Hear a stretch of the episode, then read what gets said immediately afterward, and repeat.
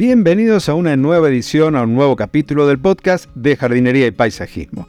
El espacio en donde encontrarás conceptos, técnicas, estrategias, noticias, entrevistas y mucho más del mundo de las plantas para que puedas tener tu jardín más lindo cada día.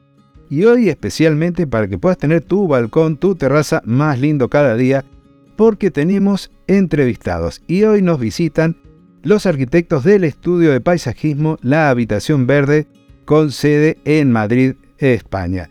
Bienvenida Andrea, bienvenido Javier. Encantados de estar aquí, Claudio, contigo hablando sobre todo esto que nos apasiona, las plantas, los jardines, las terrazas y, en fin, disfrutar del exterior. Sí, como dice Andrea, nosotros somos unos enamorados de esto, así que encantados de hablar contigo aquí. Muchas gracias. No, por favor, gracias a ustedes por haber accedido a la entrevista. Y es la primera vez que tengo la posibilidad de charlar con gente que se dedica al paisajismo en otro continente y a otra altura, porque ustedes especialmente se dedican a terrazas, a balcones, donde yo tengo muy poca, pero muy poca experiencia. Cuéntenme cómo fue ese recorrido. Sé que los dos son arquitectos, que tenés, Andrea, una especialización en paisajismo y que no siempre se dedicaron a las terrazas, a estar trabajando en ese tipo de ambiente, sino que hicieron jardines, parques, dimensiones mucho mayores. ¿Por qué no nos cuentan, Andrea o Javier, no sé quién quiere empezar, y nos cuentan ese recorrido hasta el momento de hoy de la entrevista? Pues, pues verás, Claudio, te cuento. Yo cuando empecé a trabajar en paisajismo, eh, una de las cosas que, que me di cuenta enseguida es que llegaban al estudio donde yo trabajaba en ese momento pues muchas personas que se habían comprado un ático con una terraza con muchísima ilusión y no terminaban de encontrar a, quien le, diera pues ese, ese plus de diseño y que les aconsejara. Y al final, cuando tienes un jardín eh, de unas dimensiones un poquito mayores, pues es fácil ¿no? acceder a incluso a libros, a información y a profesionales. Y los de las terrazas estaban abandonados y a nosotros nos pareció que era una gran oportunidad eh, además, nuestra formación como arquitectos también nos facilitaba mucho el actuar en, esos espacios, ¿no? Porque son las terrazas tienen el inconveniente de que dan un poquito de miedo, sobre todo por el tema de las humedades y al final tienes que construir más, quizá, ¿no? Y el tema del espacio, pues siempre es más, está más limitado, con lo cual el tener ciertas aptitudes en cuanto a organización espacial era especialmente importante y por eso nosotros nos decidimos a empezar por ahí. Y la verdad es que estamos encantados porque hemos encontrado este nicho, hemos dado respuesta a un montón de clientes y, creemos que las terrazas son una gran oportunidad, ¿no? Y en una ciudad como Madrid, pues imagínate que hay muchísimas terrazas abandonadas y, que son espacios muy importantes y muy demandados también, ¿no? Porque comprar un, un ático con una terraza es algo que no solo es un lujo en el sentido del precio que tienen, sino que es una cosa realmente complicada. No, incluso con presupuesto y con ganas, tardas en encontrarlo.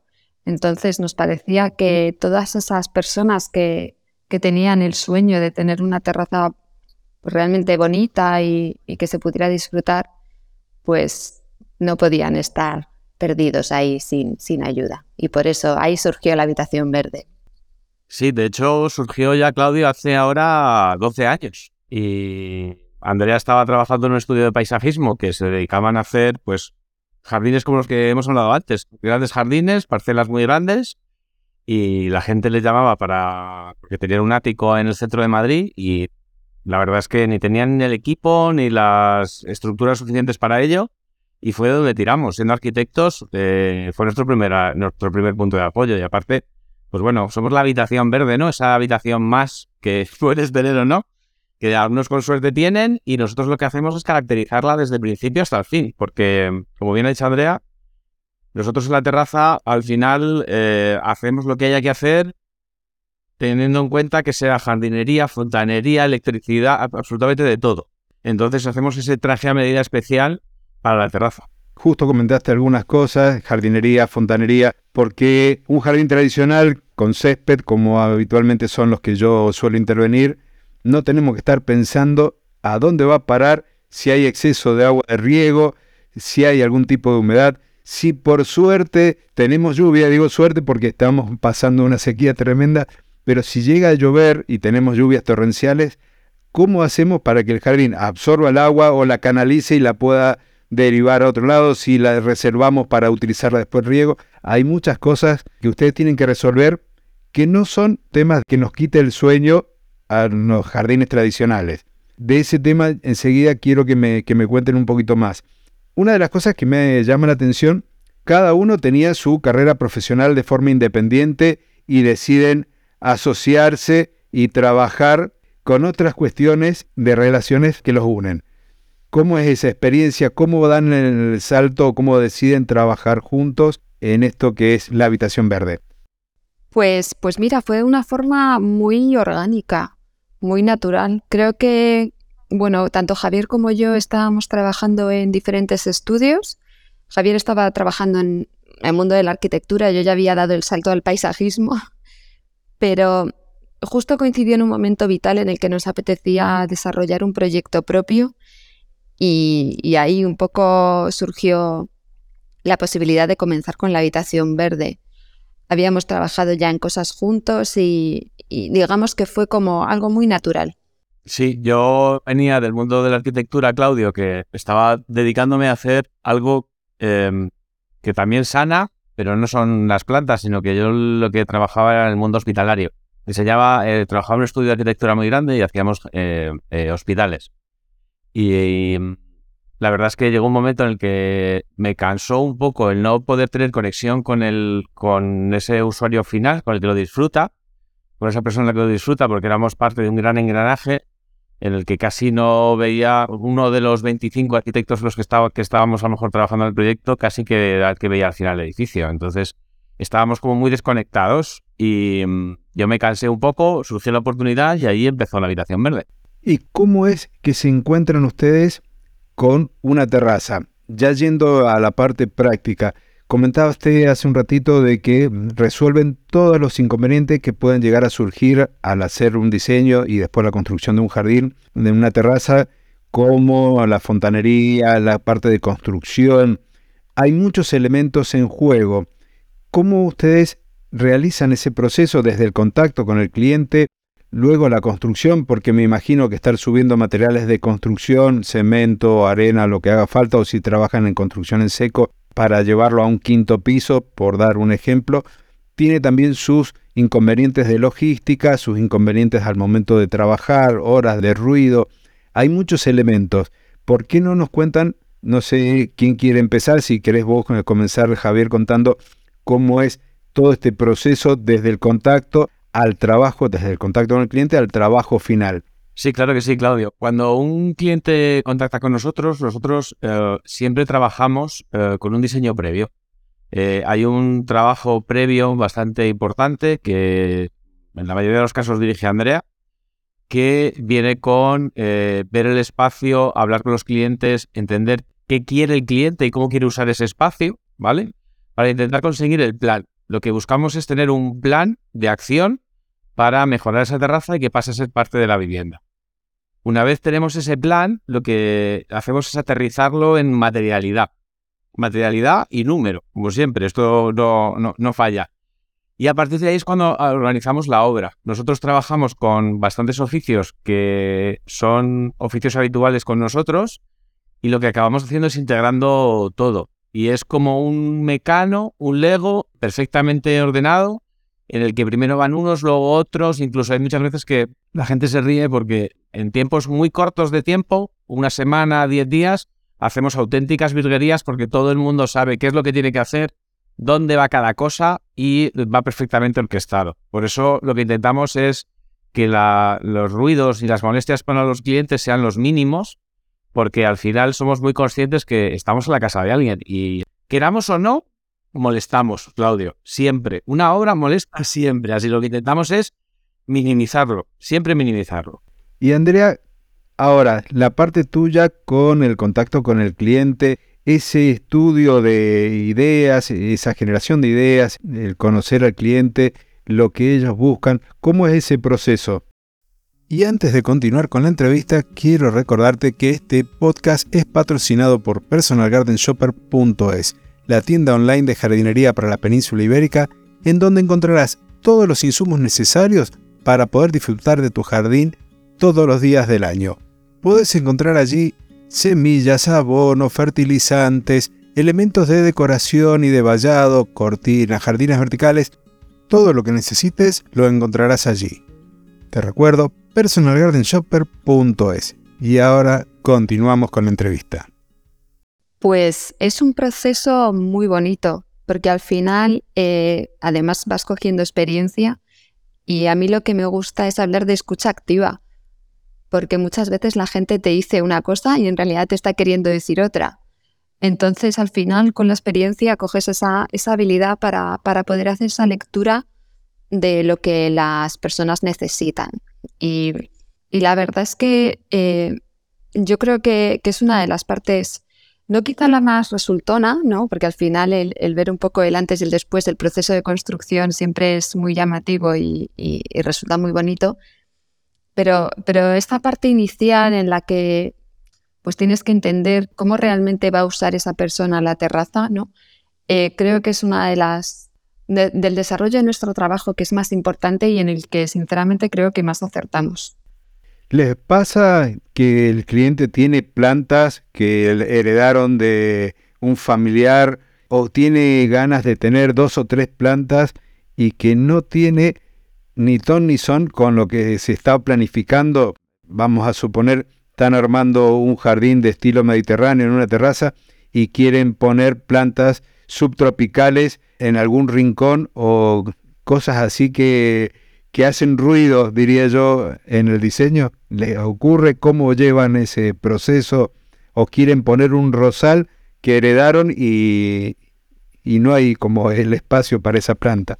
Sí, claro que pasa. Y pasa bastante, pero tenemos un par de salidas y una es que a este problema que nos pasa muchas veces también con plantas que la gente tiene pues cierto cariño y, le ha acompañado, pero a lo mejor están muy feas con el nuevo diseño o no quieren pensar en que se van a tirar. Desde hace ya unos cuantos años, y esto de ser padre también nos ha ayudado, eh, tenemos contactos con varios colegios y les hacemos una pequeña labor de hospedaje de un segundo hospedaje. Es decir, si no sirve para el nuevo, ese nuevo espacio, nosotros le damos un nuevo hospedaje. De hecho, eh, colaboramos con varios colegios, de, en los, con los huertos escolares también, que es maravilloso, y, ahí encuentran ese, ese, segundo espacio. O sea que eso no, no, nos preocupa tanto, Claudio. Me parece muy buena la, la estrategia. Javier y Andrea, pero sobre todo Javier porque es la voz que se escucha. Tienen un podcast que se llama Escuela de Terrazas. ¿Cómo llegan a hacer el podcast? ¿Cuál es el objetivo del podcast? Porque también tienen fichas de plantas. Me encanta, me gusta cómo están armados el diseño, así que quiero que nos cuenten un poquito más de ese espacio de comunicación. Pues mira, Claudio, la verdad es que el, podcast ha surgido em, un poco con la misma filosofía de, de, la habitación verde. Nosotros empezamos hace 12 años intentando llegar a esa gente que em, no tenía una solución para sus terrazas, pero al final em, nosotros hacemos trajes a medida y el tiempo da para lo que da. Y tenemos mucha gente, muchos contactos que nos preguntan y no podemos aprender.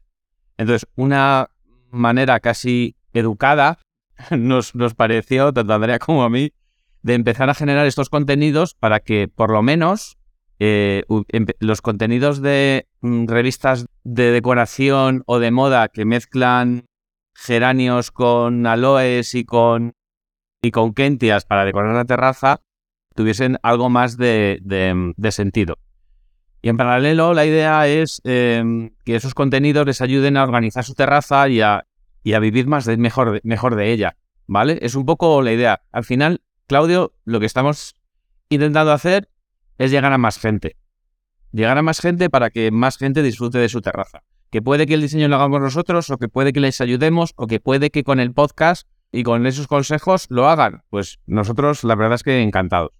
Algo que me gusta es que ustedes comparten información desde la experiencia. Cuando recomiendan plantas es porque las han probado, las han visto cómo viven o cómo sobreviven en algunas condiciones que hace un poco también referencia a esto que estás comentando, de la combinación de plantas y poner plantas por ahí.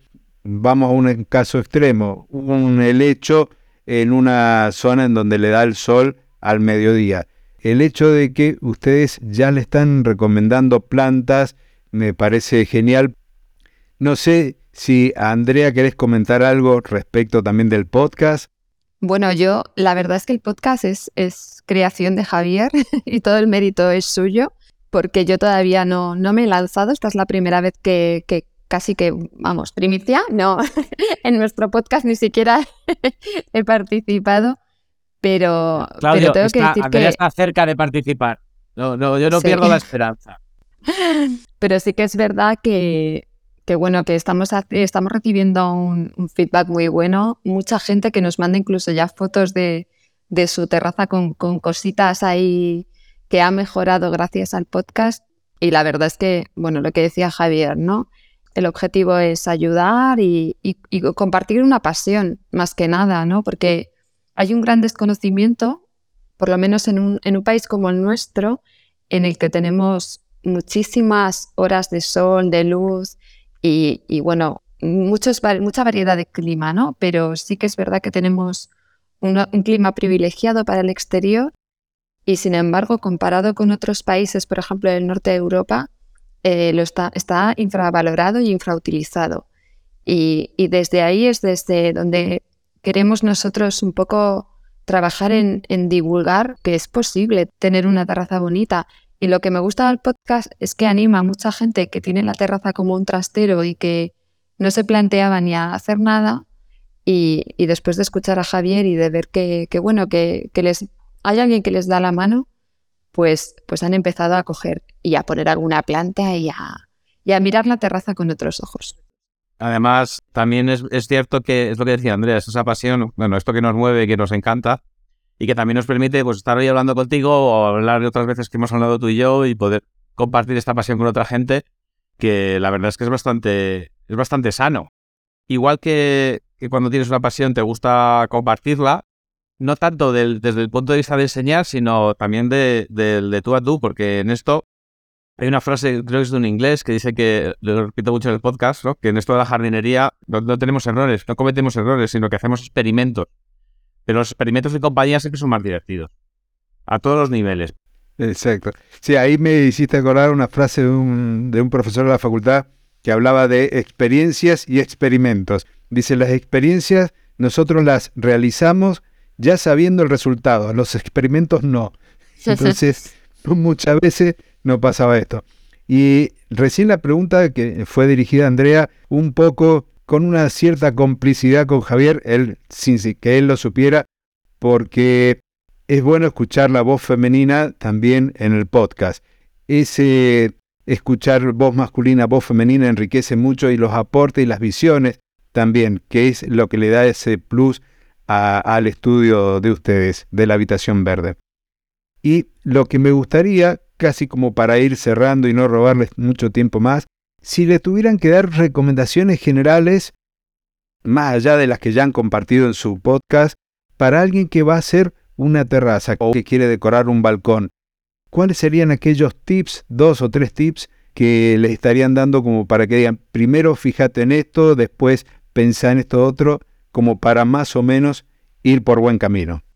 Pues, pues mira, yo creo que hay una recomendación que para mí es clave y es eh, pensar en conjunto. Porque mm, en un jardín quizá no pasa tanto, pero en una terraza siempre hay muchos elementos construidos, siempre hay una vista que puede ser más o menos bonita, siempre hay una tubería que nos molesta mucho y, pasa muchas veces que cuando no se tiene experiencia te concentras en una sola cosa. ¿no? En, tapar eso que no te gusta, en que el suelo es feo, bueno, diferentes cuestiones. Y yo creo que es fundamental pensar en conjunto. Y porque en cuanto empiezas a añadir cosas a la terraza, pues esos elementos que antes te molestaban desaparecen y aparecen cosas nuevas. Entonces esa sería un poco mi recomendación. Yo para complementar lo de, lo de Andrea, yo creo que hay, hay dos cosas. Una que nosotros hacemos, evidentemente es a nivel profesional, pero que, que es muy importante y es antes de, antes de hacer nada, piensa dos minutos y escribe las dos cosas que te gustan de tu terraza y las dos cosas que no te gustan de tu terraza. Y durante el camino en el que vas a ir decorándola y vas a ir haciéndola, no te olvides de ninguna de esas, de esas cuatro cosas. Porque hay muchas veces que por el camino perdemos o tapamos o no vemos o no dejamos lucir esa parte bonita que tiene nuestra terraza. Y ese creo que es el primer consejo. Y el segundo es que intentemos incluir esa terraza dentro de la casa. Para mí es, es, fundamental. Y que esa salida a la terraza em, sea amplia, te invite a salir, que no tengas que salir por un sitio angosto, que tengas que correr una cortina para luego mover no sé qué, para luego salir a la terraza. No, no. O sea, digamos que nuestro día a día de urbanita es bastante complejo y vamos todos corriendo y mucho. Y tú tienes que ir andando por tu casa y, ver una llamada de atención ahí fuera que te avisa o te dice que la primavera ha llegado o que estamos a punto de florecer o no sé. Nosotros siempre colocamos, Claudio, por ejemplo, el, durillo, el viburnum, que es uno de los arbustos que primero florece al final del invierno. Le solemos colocar en esa maceta que se ve, o esas dos macetas que se ven desde dentro, en el que yo siempre les digo, oye, cuando le veas florecer es que empieza la época de terraza buena y esto hay que empezar a limpiarlo y hay que empezar a utilizarlo. Porque si no la ves, no la usas. Y si no la usas, no la cuides. Exacto. Es tener una habitación más en el departamento, es la habitación verde. sí. y me gustaría que nos digan, para quienes eh, todavía no conocen el podcast, la, la dirección de la página web, si tienen redes, LinkedIn, Instagram, que los comenten. Después yo los voy a colocar en las notas del episodio para que puedan contactarlos, para que puedan seguir aprendiendo sobre todo lo que es el mundo de las terrazas, qué redes usan. Pues, pues mira, estamos muy activos en Instagram, donde somos la Habitación Verde Paisajismo, y creo que, que os va a encantar nuestro perfil porque compartimos un poquito de todo, desde plantas, el día a día, y justo, mira, hace poco compartimos pues cómo nosotros hacemos los grupos de macetas y probamos en el vivero combinaciones. Bueno, creo que puede ser muy interesante y, muy especial porque es un poco el día a día. Luego tenemos el podcast, Escuela de Terrazas. También tenemos una página web donde puedes acceder directamente, escueladeterrazas.com. Y está en muchas plataformas. Eh, se puede escuchar desde casi cualquiera. Y luego, por supuesto, nuestra página web donde puedes ampliar información, tenemos guías descargables gratuitas, tenemos un blog en el que contamos un montón de casos particulares donde puedes ver el antes y después. Y bueno, información, la verdad es que mucha, muy amplia y, disponible para todo el mundo. Así que yo os invito a, visitar nuestras redes, a, seguirnos y, y por supuesto a preguntarnos y a compartir lo que queráis con nosotros. Nos encantará que nos saludéis y nos, nos digáis lo que, lo que queráis, porque estamos ahí un poco por eso y nos encanta. Así es. Dos amantes de las plantas, dos amantes de las terrazas, del diseño, dos arquitectos del estudio La Habitación Verde. Muchas gracias Javier, muchas gracias Andrea por haber pasado por acá, por haber dedicado este tiempo a compartir con, con la audiencia su experiencia, sus cosas, la verdad que estoy muy contento y espero que en cualquier momento nos volvamos a reunir para seguir hablando precisamente de las plantas. Será un placer, Claudio. Un placer, Claudio, de verdad. Muchísimas gracias. Querida audiencia, me alegro que haya llegado hasta aquí. Dejaré en las notas del episodio entonces la dirección de la página web de la Habitación Verde, el podcast Escuela de Terrazas y el Instagram para que puedan ir y seguir aprendiendo de esto que es tener plantas, estar en contacto con la naturaleza y seguir disfrutando cada día de ella. Nuevamente gracias Andrea, gracias Javier. Nos estaremos encontrando en una nueva edición de Jardinería y Paisajismo. Hasta entonces y muchísimas gracias.